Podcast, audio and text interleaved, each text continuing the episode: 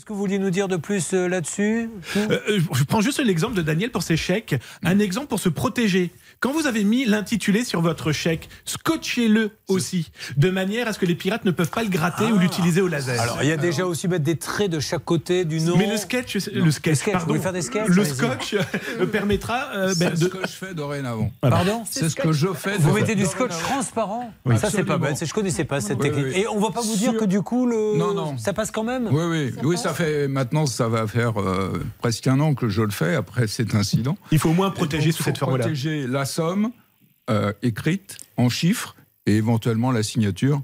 Euh, et ça passe. hein. J'ai fait des chèques depuis. Ah bah, de toute façon, tout rejet. passe. Moi, il y a une époque, alors j'ai plus de chéquier parce que euh, maintenant on est de moins en moins en avoir, mais à une époque, je, quand on allait au resto, etc., et avec des copains, quand on faisait le chèque, on signait Spider-Man, Oui, euh, euh, on signait n'importe quoi, ils sont tous passés sans aucun problème. Quoi. Oui, parce qu'en fait, ils ont des montants. En dessous de tel montant, Ils ça dépend pas. des banques, 3 000, 4 000, 5 000, il n'y a Ouais, aucune ouais. vérification. Mais ça doit vous Absolument. faire un sacré budget scotch, non euh Est-ce que vous pouvez nous conseiller un scotch particulier? Vous prenez lequel vous? Parce qu'il y en a du transparent, il y en a du moins transparent. Pure Malte. Du Pure Malte. Bon, très bien. Bah écoutez, on a appris quelque chose.